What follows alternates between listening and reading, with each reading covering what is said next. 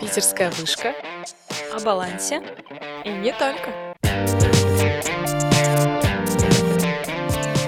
Всем привет! На связи Вышка. Меня зовут Алиса. Я веду рубрику «Карьерный совет» и общаюсь с представителями компании.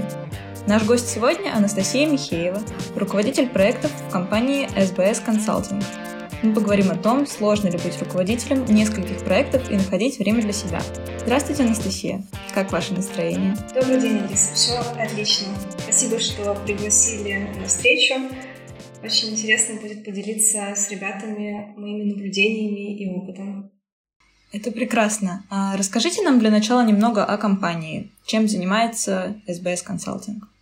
SBS Consulting — это, как, наверное, понятно из, из названия, консалтинговая компания, которая оказывает клиентам широкий спектр услуг в консалтинге и именно в стратегическом консалтинге. То есть это и разработка стратегий, и повышение операционной эффективности компании, и разработка каких-то э, точечных стратегий, например, маркетинговая стратегия. Мы недавно разрабатывали для одного из крупнейших ритейлеров России. Ну и какие-то различные истории, связанные с повышением энергоэффективности и другими темами. А, наверное, стоит еще добавить про спектр отраслей, с которыми мы работаем. А, наша компания оказывает услуги а, как для государственного сектора, мы взаимодействуем с министерствами, с региональными правительствами, но и также, наверное, огромный блок — это корпоративный сектор. Мы работаем с компаниями из машиностроения, нефтегазохимии, ритейл, как я уже упомянула, а также с, с сферой электроэнергетики и ЖКХ. Это здорово. А расскажите, чем занимаетесь именно вы? Как проходит ваш рабочий день? А, я в компании сейчас а, занимаю позицию руководителя проектов, а, но в компании я уже работаю больше пяти лет и прошла путь от э, консультанта до текущей позиции. Сейчас мой день на самом деле происходит очень насыщенно, я бы сказала, и э, не всегда, наверное, когда я отвечаю этот вопрос, я оправдываю ожидания тех, кто себе представляет э, позицию руководителя проектов. То есть это не, не всегда про то, что я ставлю задачи и контролирую, что нужно сделать, э, да, как обычно представляют себе руководители. То есть э, часто мой день, конечно же, начинается с какого-то такого стендапа, буквально на 15-30 минут, где мы с командой обсуждаем, какие задачи предстоят э, или на ближайшую неделю, или на сегодня, какие есть э, новые вводные от клиента или какие-то внешние вводные. А, обсуждаем подход к выполнению этих задач, а, обсуждаем, какие потенциальные трудности могут возникнуть и как их можно преодолеть. Ну и дальше расходимся, соответственно, заниматься нашими делами. И здесь, э, если команда больше работает над, а, над задачами, над проектом, то я, соответственно, работаю не только над проектом, у меня их может быть параллельно несколько, плюс у меня есть, эм, так сказать, внепроектная деятельность. А, я также являюсь руководителем команды а, Research Team. Это наш распределенный аналитический центр, в котором участвуют э, ребята со всей России. Также я развиваю практику менторинга нашей компании, и, соответственно, а, тоже на это уходит несколько времени. Ну и плюс э, решаю другие внепроектные задачи. Например, сейчас мы в компании пересматриваем, актуализируем нашу миссию и корпоративные ценности, и я лидирую эту историю, провожу стратегическую сессию внутри компании для нашего руководства и руководителей проектов, консолидирую мнение и вырабатываю финальный образ э, нашей миссии корпоративных ценностей. А, судя по вашему рассказу, у вас очень много задач, и здесь сразу как бы возникает вопрос, как вы вообще справляетесь с тем, чтобы их структурировать в голове, чтобы не было каши, и вообще, чтобы одна задача не переплеталась с другой. Потому что здесь вот поделюсь личной историей. Я, когда занимаюсь несколькими делами одновременно, например, подкаст, а, параллельно с этим идет учеба, диплом, параллельно у меня еще есть работа, на которой внезапно кто-то может написать э, абсолютно незапланированно. И у меня может быть одновременно пять мыслей, и в какой-то момент это превращается в хаос. Как у вас получается с этим справляться?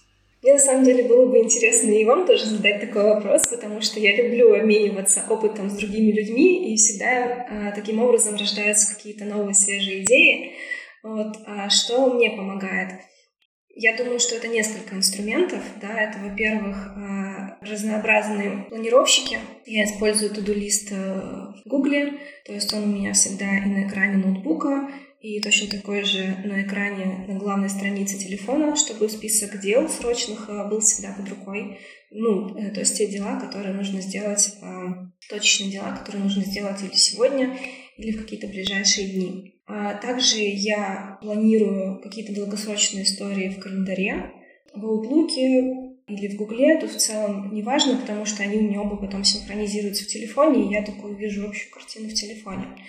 То есть э, календарь — это, наверное, мой самый любимый инструмент, потому что в нем как раз-таки можно распланировать свой день, Туда и ставятся встречи, туда ты можешь э, сам себе назначать встречи, когда тебе нужно, так сказать, сосредоточиться на какой-то задаче и посвятить э, всю себя. Или в календарь можно какие-то напоминалки да, добавлять о том, что тебе нужно что-то сделать через какое-то время. Ну и также я очень люблю OneNote. Мне кажется, это самое недооцененное вообще приложение в офисе, в Microsoft офисе. Как и все, я когда-то любила записывать свои дела в блокнот, потом вычеркивать, ставить галочки, да, и вот таким образом оценивать прогресс. Но сейчас э, я больше не пользуюсь блокнотами, я все веду в OneNote. Не знаю, для меня это просто бесконечный блокнот, который никогда не закончится, и, э, так сказать, свои дела всегда будут у тебя под рукой.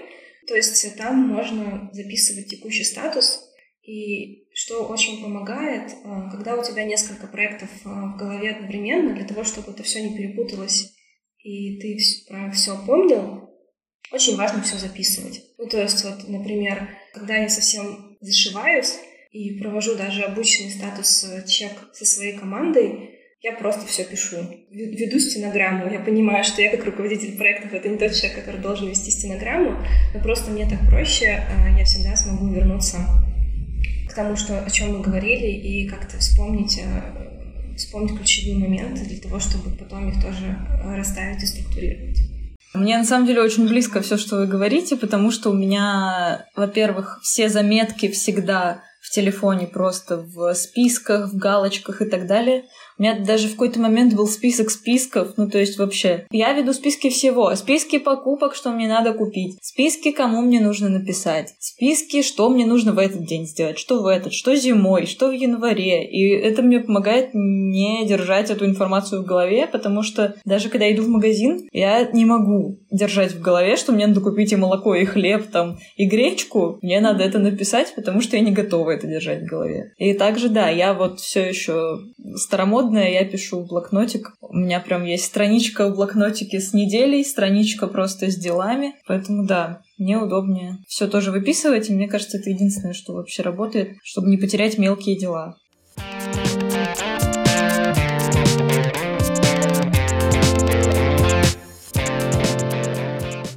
Вы упоминали еще, что занимаетесь менторингом. Э, мне кажется, что это очень энергозатратное занятие, когда у вас должно быть много сил, чтобы поделиться э, чем-то, знаниями, навыками с другим человеком. Откуда вы берете на это ресурс? А, да, это правда. Э, менторинг — это такая история, когда у тебя должно быть много ресурса и много вот какого-то внутреннего вдохновения и энергии, которой ты можешь делиться, но при этом а, лично для меня менторинг это еще и про то, когда твой менти тоже на самом деле э, делится с тобой а, своей энергией, и для меня менторинг это не только энергозатратная история, но и энергодающая. Я думаю, что здесь это опять же, как и с любым делом, а, все, весь вопрос в организации, и в том, чтобы спланировать свое время для того, чтобы его уделять менторингу. То есть эм, в самом начале нашего знакомства с Менти всегда на установочной встрече мы договариваемся о формате нашего взаимодействия и как это будет удобно для нас.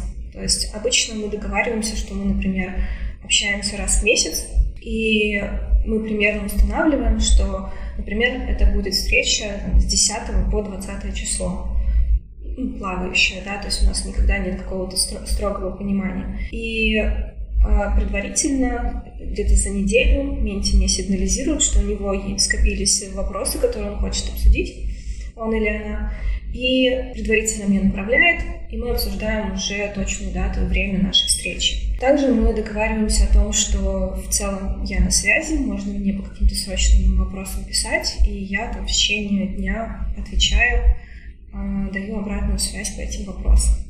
То есть, опять же, я считаю, что а, все дела, если тебе интересно этим заниматься, если это вещь, которая тебя вдохновляет, которая тебя драйвит, а, ты всегда найдешь для, для этого время. И я думаю, что именно поэтому у меня скопилось так много историй, которыми я занимаюсь параллельно, потому что каждая из этих историй меня э, в той или иной степени заряжает, и мне интересно этим заниматься. Вот вы сказали, что получаете заряд от своего менти тоже. А скажите, что именно mm-hmm. вас заряжает? Его успехи или просто какие-то разговоры как с человеком? Или все таки то, что вы что-то дали и получился результат? Я думаю, что, конечно же, все, что вы сказали, но меня также заряжает осознание того, что э, мои знания и мой опыт — это не только то, что мне помогает, а то, что может помочь другому человеку более эффективно и раньше а, как-то начать э, тоже действовать эффективно. То есть э, многие вещи, которые а, у меня скопились с опытом, так сказать, это был путь проб и ошибок, да, или путь, когда я смотрела какие-то лекции, читала какие-то книги. В любом случае, это какая-то скопившаяся база, которая сидит только во мне и помогает мне быть эффективной. Очень многие коллеги мне говорят, э, типа, Настя, как у тебя это так получается? Как это так у тебя это гармонично получается сделать ту или иную задачу? А я иногда не понимаю этого сама, потому что мне кажется, что это само собой разумеющееся, а как можно иначе. И вот в, таких, э, в таком общении я понимаю, что на самом деле все-таки есть э, во мне какие-то пул знаний и навыков, которые может и другим а, научиться делать так же. И когда я а, общаюсь со своими менти, это помогает мне структурировать и даже саму себя понять, а как это действительно у меня получается. Разобраться и сформировать э, вот этот лайфхак, которым я могу не только там с Менти поделиться, а потом, например, еще и провести тренинг в нашей компании и рассказать о какой-то технике, а, как можно э, делать ту или иную задачу эффективнее. То есть на самом деле это а, вот, я нашла в менторинге пользу для себя самой. Такую, на мой взгляд, неочевидную, потому что многие воспринимают менторинг как работу, как бы, когда люди делятся в одну сторону, но на самом деле это работа очень комплексная получается. Я на самом деле понимаю очень, потому что это, во-первых, очень полезно всем сторонам, что сразу добавляет к мотивации. И тоже такая личная история. Недавно а, на работе у меня была похожая схема. Я два или три месяца а, общалась с а, куратором. И когда в конце нашей работы она мне написала, что мне тоже это было полезно, для меня это было прям, во-первых, приятно, во-вторых, открытие. Я думала, ну что ж, может быть полезного. Ты, ты же меня как бы обучала, по сути. А, но даже вот мне как подопечному приятно, что человеку было полезно со мной поработать, а не просто он тратил ресурс и что-то мне рассказывал.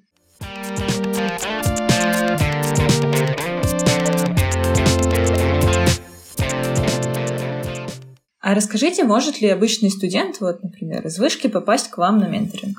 Ну, а, например, в этом году я принимаю участие в программе менторства питерской вышки вас, да, и у меня а, двое менти, а, первокурсников, очень классные ребята, с которыми мне нравится общаться.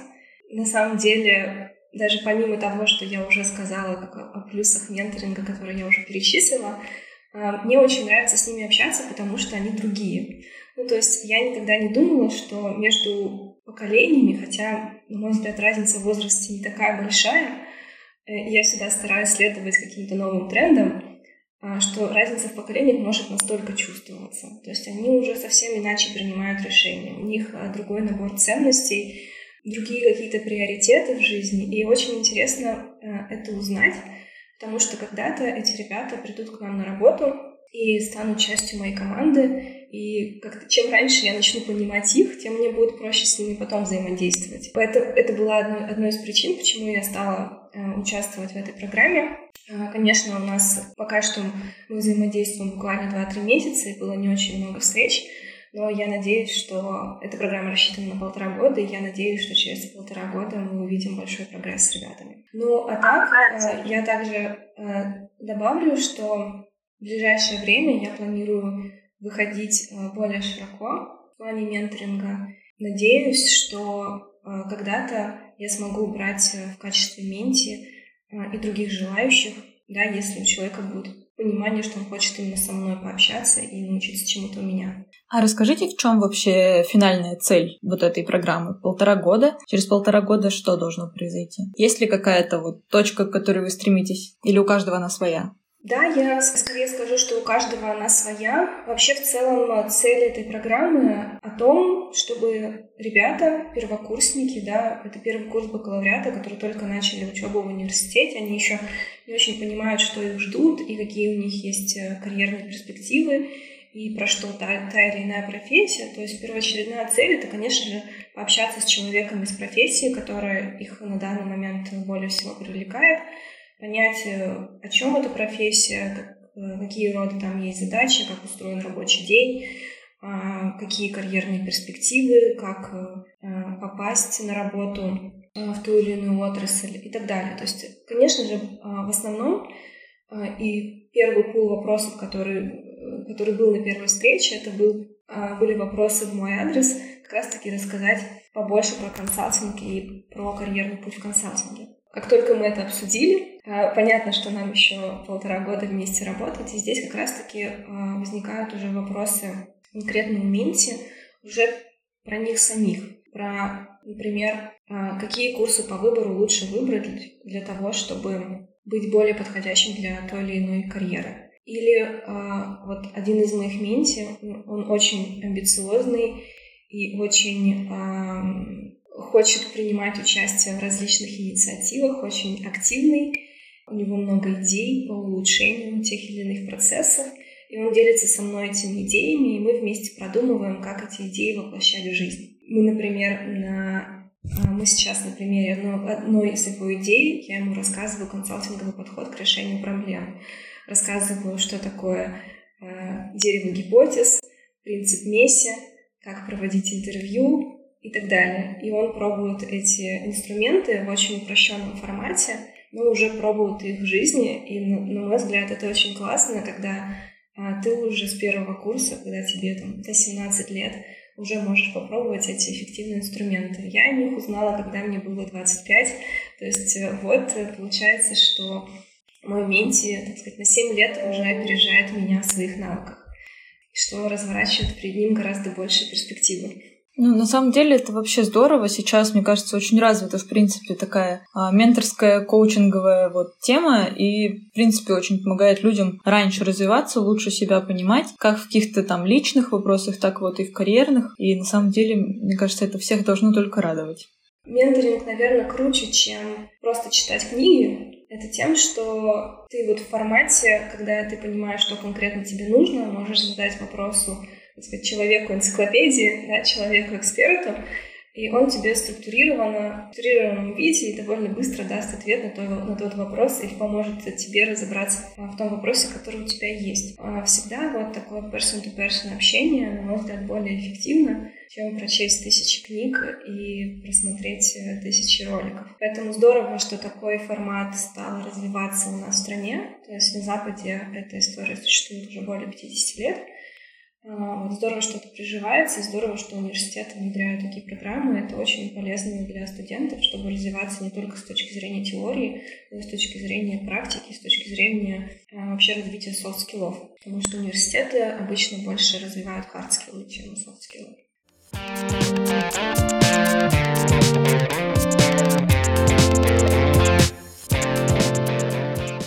У меня на самом деле есть еще вопрос о том, вы рассказали, что лидируете исследования по тематике своей специальности. А, как вам хватает сил вообще удается еще и координировать деятельность команды, а, еще и генерировать какие-то идеи для нее? Опять же, да, мне кажется, в основе этого мой интерес. Мне интересна практика ESG. Это тоже, да, три буквы, которые сейчас э, у всех на слуху. А, да, естественно, 2022 год внес э, коррективы.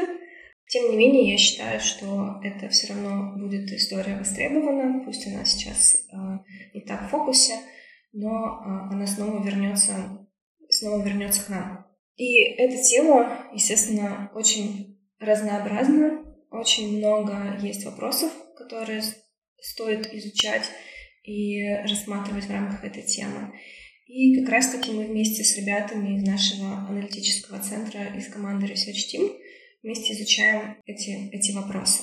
А, здесь, конечно же, очень важно а, правильно обозначить вопрос, правильно структурировать а, на задачи, на какие-то отдельные блоки, помочь ребятам определить источники информации, где они будут ее искать, и дальше договориться о промежуточных ста- статус-чеках, на которых мы смотрим, как у них продвигается исследование, какие есть инсайты, что важно, что не очень важно, куда следует дополнительно углубиться.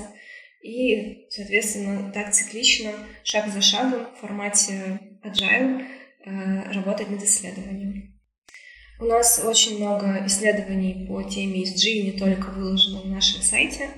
Для тех, кому интересно, может всегда зайти э, на сайте sbsconsulting.ru, раздел «Исследования аналитика», ознакомиться с данными исследованиями и если вы хотите попасть к нам в команду Research Team, тоже посмотреть, э, что вы научитесь делать буквально через 2-3 э, месяца работы вместе с нами. Все, кому интересно, зайдите обязательно и посмотрите. Мы ссылку в описании подкаста прикрепим. Анастасия, ну скажите честно, задерживаетесь на работе? Ну да, ну в смысле, мне кажется, это в общем нормально, когда работа тебя драйвит, когда тебе нравится, чем ты занимаешься. Мне кажется, мой мозг работает 24 на 7. То есть если я даже не у компьютера и не а, не у телефона, я все равно думаю над тем, что можно сделать лучше, как можно сделать интереснее, и мне порой гениальные идеи приходят во время готовки, и в тот момент, когда доваривается борщ, я бегу бегом своему OneNote записывать эту идею для того, чтобы потом ее внедрить. Поэтому да, иногда приходится задерживаться, но для меня мне это приносит удовольствие, поэтому я не чувствую, что это как-то меня напрягает. А есть ли у вас вообще свободное время и как вы любите его проводить? Я стараюсь ну, за пять лет работы в консалтинге у меня выработалось правило, и я рада, что моя компания это поддерживает. Я стараюсь все рабочие дела делать в будние дни, для того, чтобы выходные дни оставлять полностью для отдыха, посвящать их э, себе, своим родным. А, ну, естественно, это не значит, что в будние дни я с, с, как просыпаюсь, э, начинаю работать и заканчиваю только когда ложусь спать. Да, по будням э, я э, люблю гулять вечером в парке с собакой. Это позволяет немножко проветрить голову. Утром люблю делать гимнастику. Даже 15 минут позволяют как-то настроиться на рабочий день, пробудить каждый, каждую частичку тела. Вот. А по выходным э, мы любим путешествовать э, в моей семье. Обычно выбираем один день, посвящаем полностью путешествию, выбираем э, какое-то место или достопримечательность, куда мы поедем. То есть, когда, э, когда я жила в Москве, это было обычно ближайшее Подмосковье.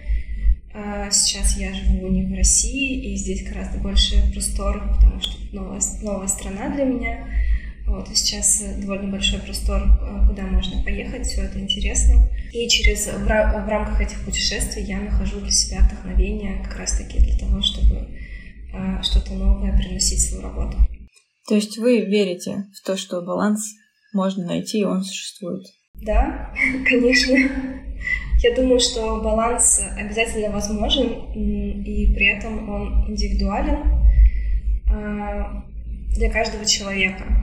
Я думаю, что каждый э, может прислушаться к себе, понять, что для него важно, как э, в долгосрочной перспективе, да, с точки зрения цели на всю жизнь, э, так и с точки зрения среднесрочной и краткосрочной перспективы, э, приоритизировать эти дела, расставить их, э, так сказать, в календаре или в каком-то другом э, инструменте для тайм-менеджмента и потом на основе этих напоминаний полезных из календаря а, уже, так сказать, сбалансированно жить и находить время для разных э, занятий и увлечений.